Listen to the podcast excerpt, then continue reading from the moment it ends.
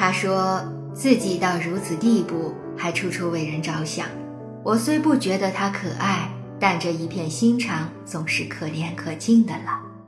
张兆和用一个“允”字来回应了写了四年情书的沈从文。一九三三年九月九日，沈从文与张兆和在北平的中央公园举行了婚礼。沈从文身上有文人的浪漫气质，他一直觉得他们的爱情是纯粹的，不染世俗烟火的。结婚时，他甚至没有要张家的嫁妆。当轰轰烈烈的爱情变成生活中的柴米油盐，沈从文和张兆和都不知该如何面对。沈从文不理解张兆和的理智与现实，他觉得他不够爱他。张兆和不理解沈从文喜欢收藏古董的爱好，他觉得他是打肿脸充胖子。他们婚姻中的首次危机出现在北平沦陷后，沈从文一路难逃，而张兆和带着孩子留在北平不肯南下。两个人依然保持通信，但写的不再是情意绵绵，而是无休止的争执。战火纷飞中，有什么比一家人团聚更让人觉得温暖？沈从文在信中质问张兆和。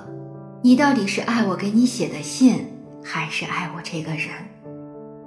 对婚姻失望的沈从文曾移情别恋。一九四六年，沈从文为了纪念和张兆和结婚十三周年纪念日，特意写了《嘱咐》一书，更多的是对张兆和的忏悔。在书中，他也表明，和自己的弱点而战，我战争了十年。沈从文爱张兆和吗？我相信他是爱他的。短短的一生，他为他写了一千多封情书。他对他说：“我们相爱一生，还是太短。”但是他却不曾理解，张兆和要的只是充满烟火气的温馨的家庭生活。张兆和爱沈从文吗？我相信，他亦是爱他的。不然怎会在最美好的年纪嫁给他？只是，他也不曾真正懂得，作为文人的沈从文天生爱浪漫。他内心真正想要的是相知相伴、相互懂得的灵魂伴侣。沈从文和张兆和之间是真爱吗？我想是的。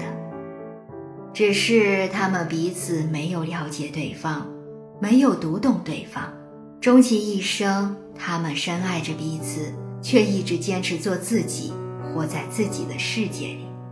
张允和在《从第一封信到第一封信》里提到，一九六九年，沈从文下放前夕，站在乱糟糟的房间里，他从鼓鼓囊囊的口袋中掏出一封重头重脑的信。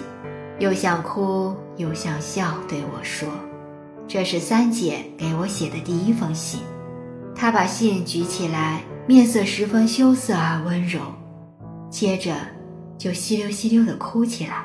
快七十岁的老头哭得像个小孩子，又伤心又快乐。我明白你会来，所以我等。